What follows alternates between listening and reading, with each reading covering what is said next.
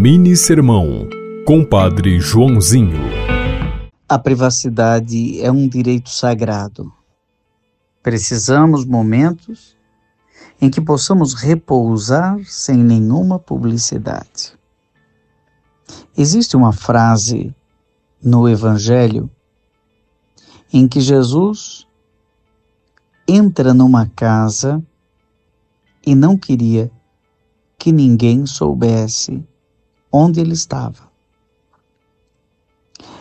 Existem momentos em que nós precisamos nos ausentar, viver uma espécie de solidão privada.